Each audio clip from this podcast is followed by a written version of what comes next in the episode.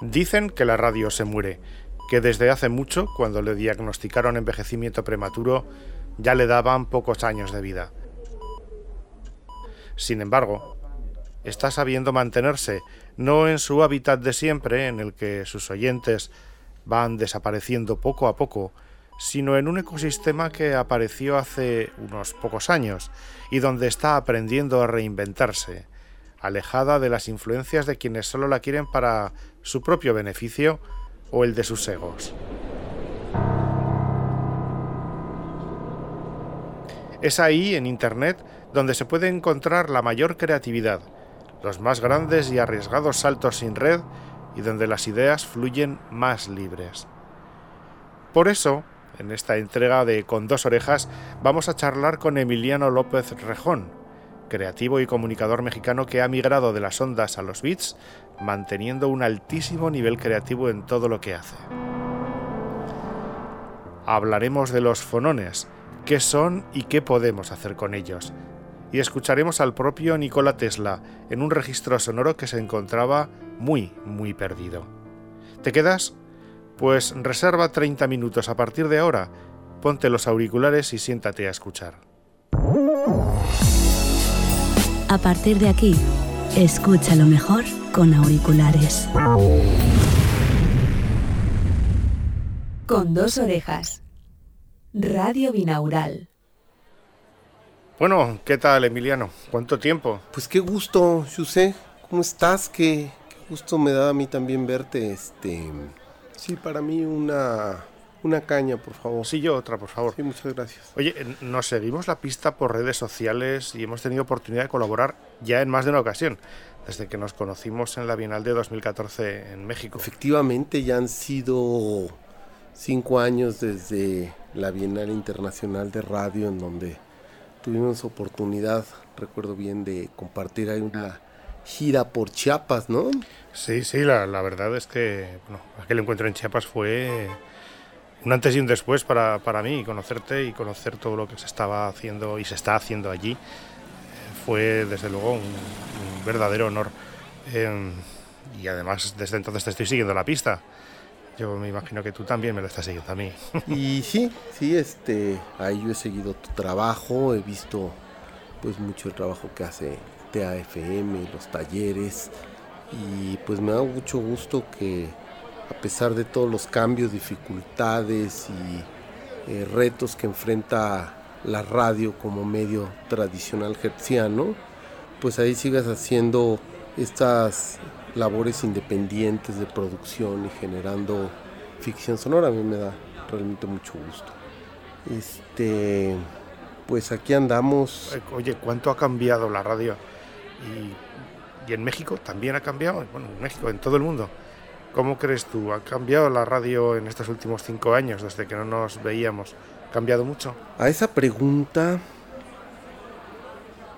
de cómo ha cambiado la radio en México, y bueno, ya de todo el mundo no sabría decirte muy bien, pero digamos que acá en México, en los últimos cinco años, obviamente ha habido una enorme cantidad de transformaciones. Yo encuentro la primera y más importante de ellas en el surgimiento de plataformas o de la plataforma Spotify, lo mismo que iTunes que ha venido, digamos, a reconfigurar eh, la radio musical.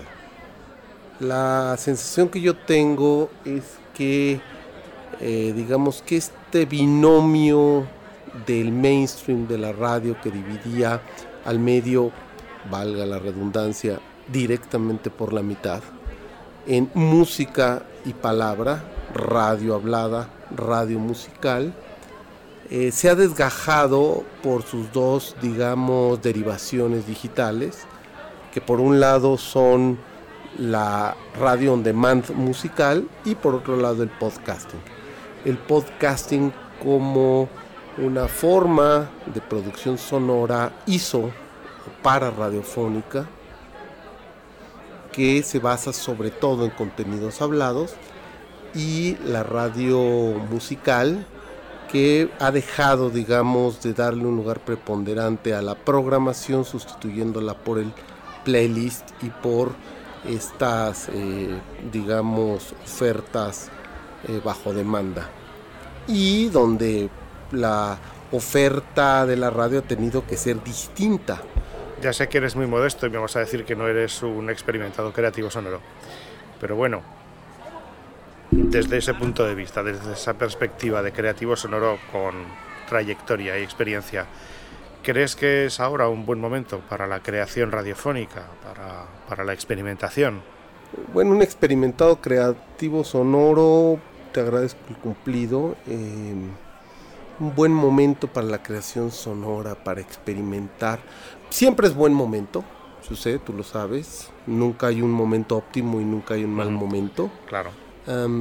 yo creo que la ruptura de paradigmas, la reinvención de, digamos, la necesidad de que las industrias y los modelos tradicionales de negocios se encuentren en crisis, obviamente abre mayores oportunidades para que se sea receptivo a, nuevas propuestas. Me da la impresión de que el problema no es tanto encontrar, que sí lo es obviamente, a los patrocinadores, a las casas productoras. Obviamente ese es un gran problema, pero finalmente cualquiera se puede autoproducir. El gran problema son la, es la segmentación de las audiencias. En ese sentido, pues sí, se puede apelar a una comunidad con contenidos muy concretos, con contenidos muy dirigidos, muy especializados, pero que muchas veces atienden más bien a temáticas que a modos de producción. Yo donde no encuentro realmente una búsqueda o una mejor, eh, digamos, un mejor ambiente o una mejor eh, condición de escucha es para las propuestas justo de la, de la ficción sonora. Mm, me encuentro con la impaciencia de las audiencias frente a narrativas eh, que requieren muchas veces ser instantáneas, rápidas y, y que a veces eso no da tiempo a un reposo digamos, o a una colaboración de parte de la escucha para plantearle juegos narrativos más desafiantes y más sofisticados. Y que bueno, a lo mejor ya pasaron los tiempos de esos grandes sucesos eh, sonoros, radiofónicos, eh, al menos por, por, esta época. Creo que tenemos que eh, contentarnos o apostar por pequeñas historias, por formatos cortos, por historias fulminantes, por el repensar eh, las historias de dos, tres minutos, con historias con diálogos muy potentes. por ahí a lo mejor va la posibilidad de, éxito eh, en cuanto a audiencias. Y de éxito económico, bueno, pues ya no hablemos. Obviamente esto esto es una labor que tiene mucho más que ver con un deseo, con una pasión, que con un modus vivendi y olvidémonos de cualquier glamour, ¿no?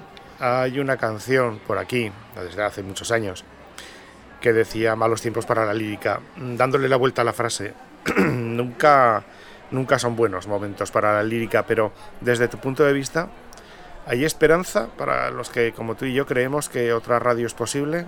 Mm, pues es lo que decíamos, que nunca, nunca es un buen momento para la experimentación, dices tú, para la lírica. Ya. Sí, bueno, se vale soñar y yo creo que hay que seguir soñando y si a un medio se presta para el sueño, es la radio y el sonido, nos permite envolver con, con tejidos invisibles a nuestras audiencias y, los y sus oídos. ¿Qué, se puede soñar en estos momentos? Mira, yo, yo ahorita estoy como muy clavado en la inmersión o en la eh, binauralidad y en la parte del sonido envolvente. Yo creo que ahí eh, los audífonos y el sonido binaural eh, nos permiten crear atmósferas envolventes y donde se puede trabajar un nivel de detalle sonoro que las bocinas tradicionales, incluso del auto, no permitían. Sí, sí, sí. Estas estaciones de escucha ambulantes que son los audífonos, este, bueno, no para usarlos precisamente en los trayectos o en la calle, porque pues, también es como peligroso, pero sí esta posibilidad de crear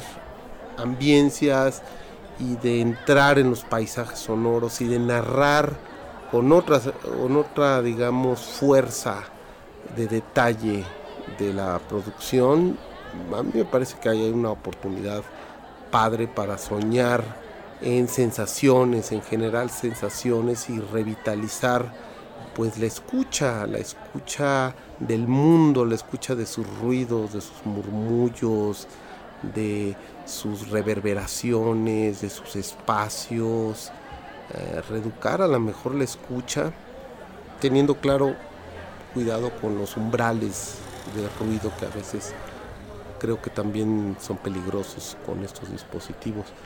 Pero pues ahí, ahí yo creo que hay una radio posible.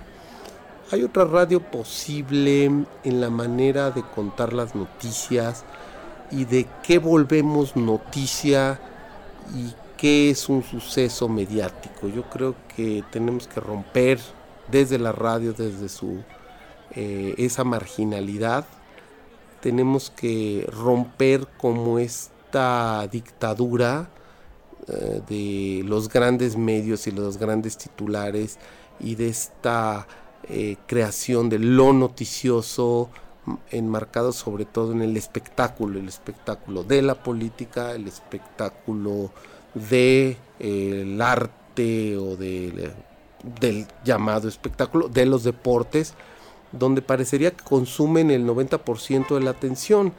Y yo creo que la el cierre de una buena lugar de tapas debería ser una noticia, una noticia importante, o que de pronto se descubre un nuevo disco de John Coltrane y eso debería de volverse nuestra nota, crear esos nuevos sucesos informativos, tal vez es un sueño quijotesco, lírico, como tú dices, pero posible, ¿por qué no? Bueno, y continuando esa, esa pregunta que te hacía hace un, momento, eh, tampoco corren buenos tiempos para la libertad de expresión, o al menos así lo veo yo. Eh, y, evidentemente hay un aumento enorme de las desigualdades en todo el mundo. ¿Vamos camino de, de tiempos oscuros? No sé si corran buenos tiempos para la libertad de expresión. Yo difiero aquí contigo, yo creo que ah, la libertad de expresión hay que ejercerla y no hay que pedir permiso. La libertad de expresión se usa o se enajena. Y yo creo que sigue habiendo, al menos en México, libertad de expresión. Yo sí la siento, la percibo. Eh, hay muchas cosas que no me gustan del régimen actual, de en México, de la famosa transición, la cuarta transformación, a mí no me emociona mucho. Y algo de lo que menos me emociona es esta necesidad de acaparar el discurso público por una sola voz, ¿no? Y las voces disidentes efectivamente están siendo eh, atacadas de distintas maneras, por redes sociales, por eh, mucho, como decimos aquí, le echan mucho hate a, quienes piensan distinto, pero también a los que, los, los que están en contra, digamos, de, del nuevo gobierno, pues también le echan hate al gobierno. Entonces estamos un poco, yo no sé si coartados en nuestra libertad de, de expresión, sino saturados de ruido de la polarización. Entonces eso sí se vuelve, más que la libertad de expresión, el espacio para pensar, el espacio para escuchar. Qué bueno. Eh, todo mundo habla, ¿sabes? O sea, sí hay libertad de expresión porque todo mundo habla, no solo habla, grita y nadie escucha. no escuchamos, no nos estamos escuchando.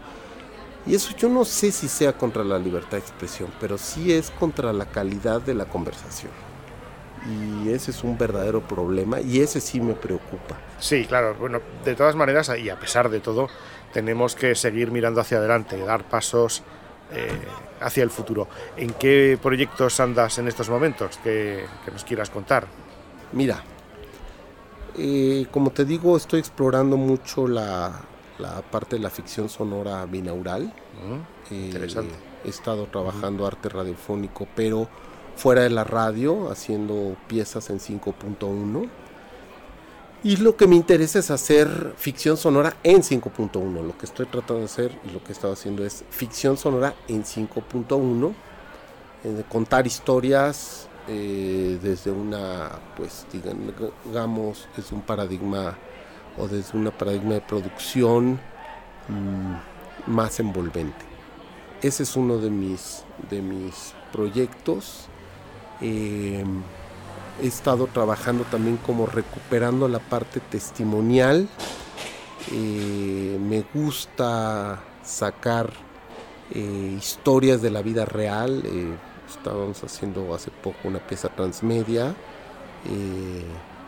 con, con, otra periodista, Jacaranda Correa. Hicimos un proyecto llamado Fragmentos, que era historias de periodistas perseguidos, amenazados y muchos de ellos asesinados en México. Es un problema que sigue creciendo, que de hecho se ha acentuado con este nuevo gobierno, no ha parado, eh, como el resto de la violencia, el país sigue descomponiéndose en ese sentido y uno de los sectores más vulnerables es el periodismo, y no el periodismo, digamos, de los grandes espacios noticiosos, sino de los pueblos, de las provincias, los periodismos locales, que ya sea por... Eh, bandas criminales o autoridades coludidas con bandas criminales o por otro tipo de situaciones este digamos personales son amenazados, son perseguidos, son hostigados. Entonces recopilamos testimonios de ellos y estamos como haciendo una serie a partir de esos testimonios, juntándolos y transmediándolos, haciendo instalaciones eh, en otros espacios, hice una pieza multicanal, entonces ando, ando como en, ese, en esa búsqueda de, hacer ficción sonora. Acabo de adaptar hace poco una pieza que se llama El Gran Dios Pan de Artur Machen, una, una, adaptación que hizo, dirigió en voz Octavio Serra, y yo lo que hice fue como la ambientación sonora multicanal. Entonces contar historias eh, para llevar en audífonos y para de alguna manera meterse en estas inversiones sonoras, eh, si no se cuenta con una sala 5.1, pues a lo mejor un home theater o al final unos audífonos, pues es por donde ahorita ando, ando transitando. Y bueno, pues este, mucho también trabajando como paisaje sonoro musicalizado y me gusta, me sigue gustando mucho hacer ejercicios con la poesía y con la palabra y recuperar la palabra, fíjate, hacer hacer eh, radioarte, pero sin perder la posibilidad de contar historias también a través de eso. Y oye, eh, así que tú conozcas qué proyectos creativos mm, que se estén haciendo ahora mismo al otro lado del Atlántico y mirando desde aquí, nos puedes recomendar proyectos, artistas, programas. Eh?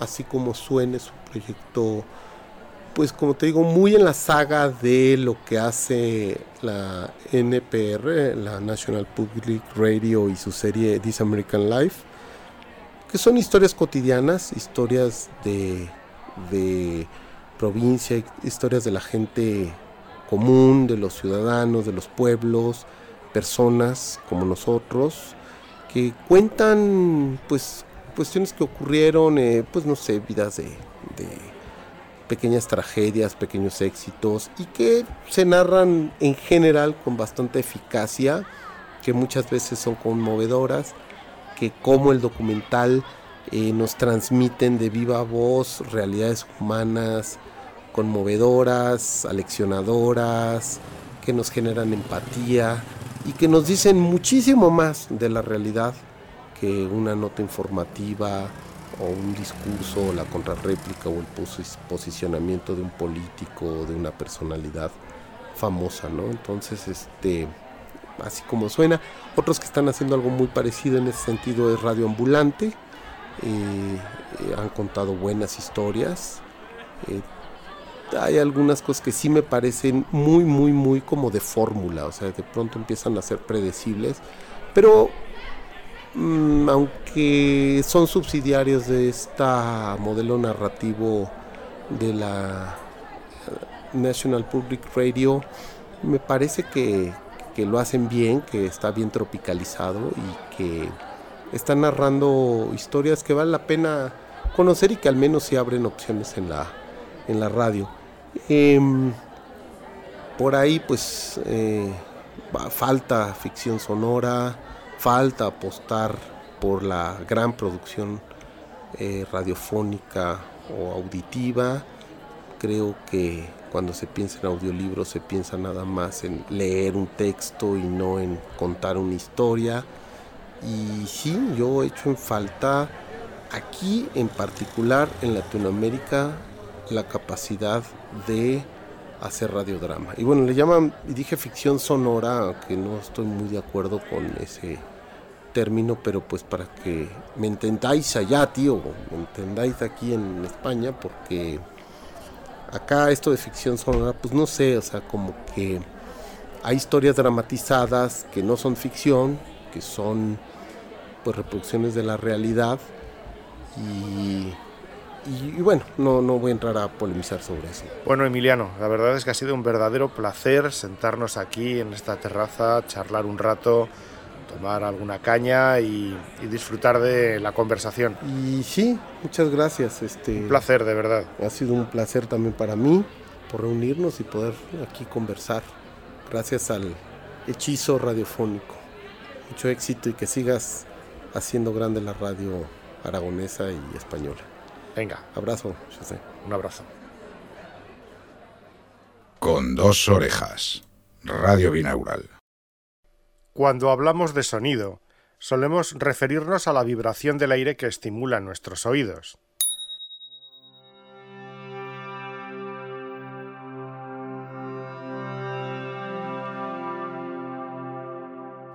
Si en vez de fijarnos en el aire pensamos en sólidos cristalinos, es decir, sólidos con sus átomos muy ordenados periódicamente cuya forma es invariable, estaremos hablando de un movimiento vibratorio básico, en el que una red de átomos o moléculas oscila uniformemente a una sola frecuencia.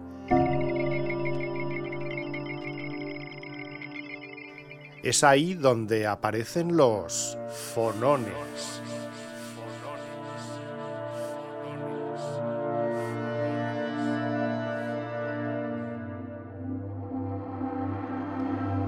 Los materiales sólidos se pueden clasificar de acuerdo a la regularidad con que sus átomos están ordenados uno con respecto al otro. Un material cristalino es aquel en que los átomos se encuentran situados en un arreglo repetitivo o periódico. Aquí, los átomos se posicionarán de una manera repetitiva tridimensional, en el cual cada átomo está enlazado al átomo vecino más cercano. Pero, ¿qué son los fonones? Nos lo explica Alejandro Martínez Albeitar, investigador del Centro de Tecnología Nanofotónica de la Universidad Politécnica de Valencia. Si un electrón es, digamos, la partícula básica que porta la electricidad y un fotón es la partícula básica que porta la luz, un fonón sería la partícula básica que porta la vibración mecánica. Cuando un material vibra, la vibración puede ser descrita como la suma de ciertas vibraciones elementales, conocidas como modos normales de vibración. Cuando uno de los átomos es desplazado de su posición de equilibrio, se desata una onda o un fonón que se propaga por el material. Los materiales están llenos de fonones de diferentes energías o frecuencias, viajando caóticamente en todas direcciones. Pero a diferencia de los fotones, que usualmente no interactúan entre ellos cuando tienen distintas frecuencias, los fonones se superponen unos a otros, creando patrones muy complejos que son dificilísimos de analizar. Para los ingenieros, quienes diseñan los microchips que utilizan nuestros ordenadores o teléfonos móviles, cada vez es más importante ser capaz de controlar los movimientos de calor a través de los materiales cristalinos, como el silicio, con los cuales se fabrican estos dispositivos. Una de las mayores limitaciones para incrementar la velocidad y la memoria en móviles y ordenadores es precisamente la necesidad de disipar el calor que generan los chips. Ahora nuestro objetivo es ver si, si los fonones, cuya creo yo que es una de sus principales eh, ventajas es que ya están ahí por el hecho de que la materia tenga cierta temperatura, pues nos pueden eh, servir para, para coexistir con las otras dos partículas para conseguir nuevas funcionalidades, para hacerlo en tamaños muy pequeños, porque podemos controlar la, concentración de fonones en tamaños muy pequeños, de la escala nanométrica. Y sobre todo, por el hecho, por ese mero hecho de que ya existen de por, de, por sí, al estar la materia a una cierta temperatura, nos permitiría manejarlos sin prácticamente consumo de energía. Entonces los dispositivos que podemos conseguir sobre todo serían dispositivos que prácticamente no consuman energía. Para entender cómo se propaga el calor a través de un material, hay que tener en cuenta nuevamente que el sonido es en realidad el movimiento o vibración de los átomos y las moléculas. Las vibraciones de baja frecuencia corresponden al sonido, mientras que las frecuencias más altas corresponden al calor. Los fonones de longitudes de onda diferentes pueden interactuar y mezclarse cuando chocan entre sí, produciendo una longitud de onda diferente. Esto hace que su comportamiento sea caótico y muy difícil de medir y controlar, hasta ahora, había sido imposible medir los estados de los fonones. Esto se debe a que las diferencias de energía entre los estados son increíblemente pequeñas. Con un micrófono cuántico, en lugar de que el sonido mueva una membrana, como hace en un micrófono convencional, el micrófono cuántico usa resonadores nanomecánicos sobreenfriados, tan pequeños que solo son visibles a través de un microscopio electrónico. Los resonadores están acoplados a un circuito superconductor que contiene pares de electrones que se mueven sin resistencia. El circuito forma un cubo, que puede existir en dos estados a la vez y tiene una frecuencia natural que puede leerse electrónicamente. Cuando los resonadores mecánicos vibran como un parche, generan fonones en diferentes estados.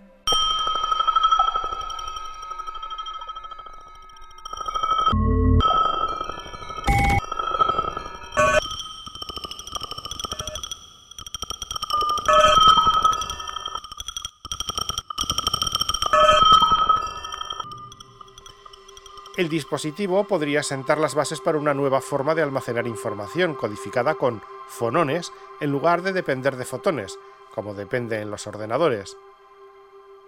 Esto podría hacer que los futuros ordenadores cuánticos sean aún más compactos y eficientes gracias al sonido.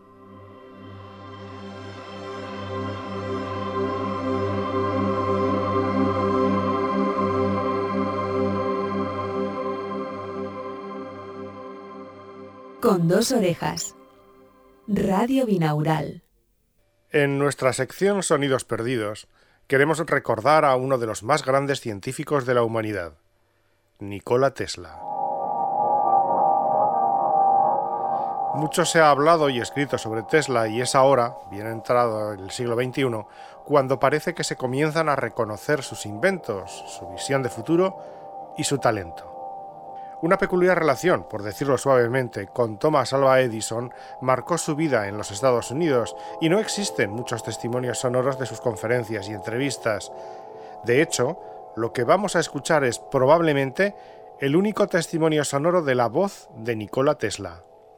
Porque es importante mirar hacia atrás para ver el camino andado y así tener una mejor perspectiva de lo que nos queda por andar, recuperando del olvido viejos sonidos perdidos. En esta entrega, la voz de Nikola Tesla, disertando sobre la energía del punto cero.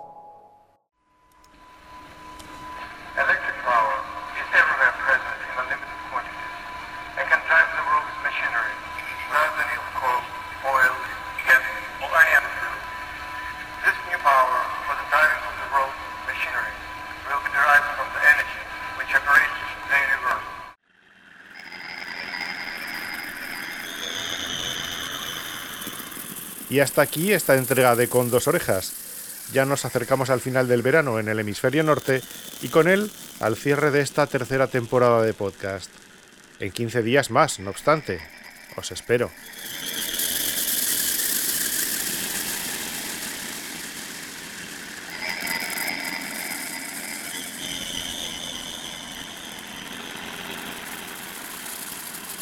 Con dos orejas. Radio Binaural. Mucho más en chusefernandez.com.